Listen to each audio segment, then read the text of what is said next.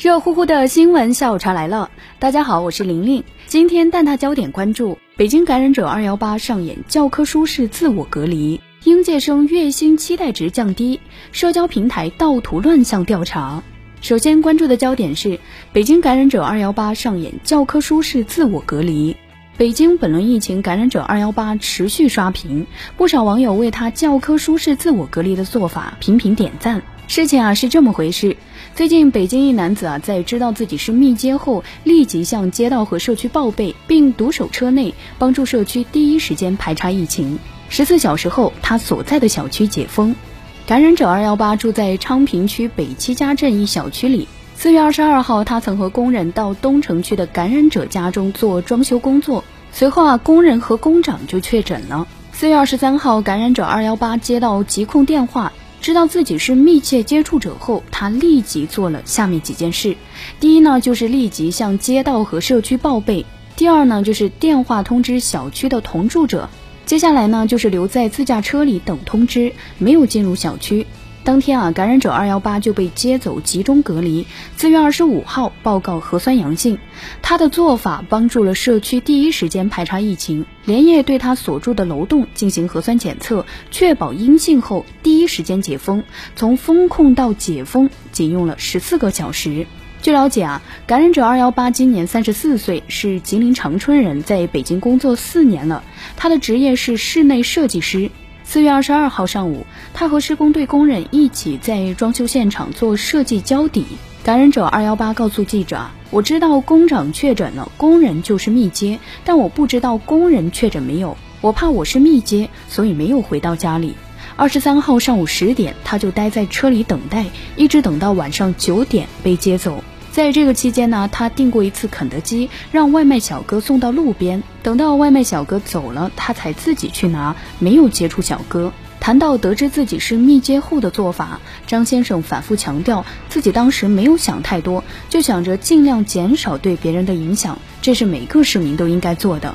目前呢，这位中国好邻居啊，高烧已经退了，没有不适症状，正在医院休养。在这儿，玲玲也祝这位中国好邻居早日康复。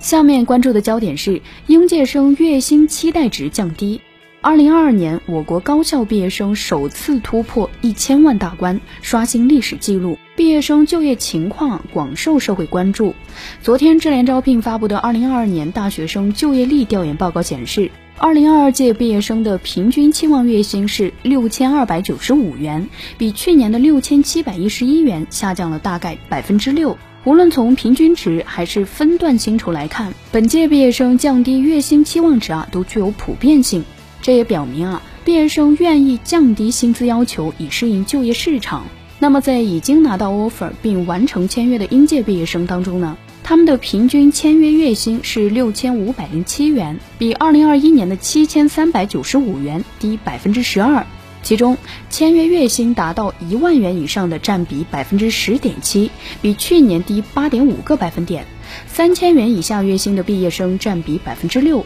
比去年高一点五个百分点。平均签约薪酬下降与毕业生对薪酬的心理预期相一致。林林注意到啊，从偏好的就业企业类型来看，智联招聘的调研数据显示，本届应届毕业生求稳心态有增无减，国企啊仍然是毕业生的首选，占比百分之四十四，高于二零二一年的百分之四十二点五。选择民营企业的占比百分之十七点四，比二零二一年的百分之十九继续下降。国企热，考公潮升温，民企热度低，共同折射出本届毕业生在选择工作上的求稳心态加剧。此外啊，可能也和疫情后国企面向大学生的扩招有关。值得注意的是，今年更多毕业生愿意去小微企业就业。数据显示，本届毕业生中有百分之四十五点一青睐规模在五百到九千九百九十九人的中型企业，占比最高，并高于二零二一年的百分之四十四。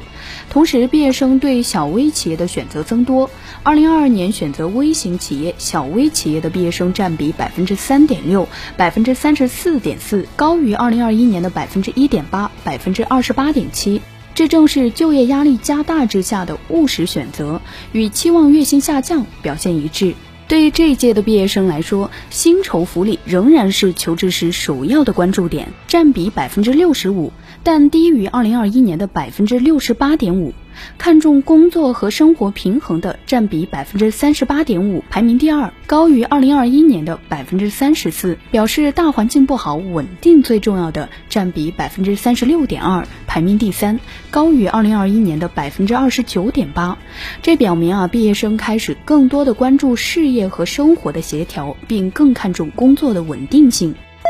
最后关注的焦点是社交平台盗图乱象调查。打开交友软件，相似的网红头像啊，让人分不清李逵李鬼。朋友圈中还有人发现啊，自己的照片被盗用。四月二十六号是第二十二个世界知识产权日。南都恩视频记者调查发现，社交平台盗图乱象频发。比如在多个交友平台上提交网红或明星的头像注册，可以轻松通过审核并发布动态。在这背后啊，还隐藏着买卖海量个人照片的产业链。有电商平台商家以两元到二三十元不等的价格打包出售，来源不明。值得注意的是，有人在社交平台冒用他人照片，给被盗用照片的人造成了困扰。更有甚者，哈利用网购的美女照片实施诈骗。二零二一年十二月，北京互联网法院发布一起对盗图冒充他人的判决。微博用户敏敏发现同学小李频繁盗用他的微博照片和微信朋友圈的生活照片，并通过另一个微博账号发布。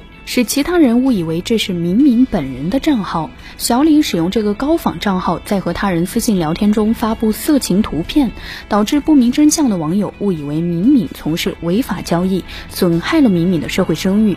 最后呢，法院一审判决小李在媒体刊登致歉声明，向敏敏公开赔礼道歉，并赔偿敏敏精神损害抚慰金一万元及其律师费五千元。广东格林律师事务所律师杨恩雄啊，就向南都记者表示，盗图啊可能是滋生诈骗的温床。他说：“我接触过一些通过朋友圈实施诈骗的刑事案件，有些人会通过朋友圈等社交平台包装自己，取得被害人的信任后，再通过借款、推销商品、推销服务等途径骗取被害人的财物。部分人会被司法机关认定为诈骗。”他说：“每个人都有权利选择如何过自己的生活，但在行使自己的权利的同时，侵犯别人的权利就需要承担法律责任。”网络盗图啊，并非只发生在社交平台，网店兜售商品盗图的案例也频频发生。二零二一年双十一网购节期间，南都记者调查发现，网购爆款产品图片存在抄袭乱象。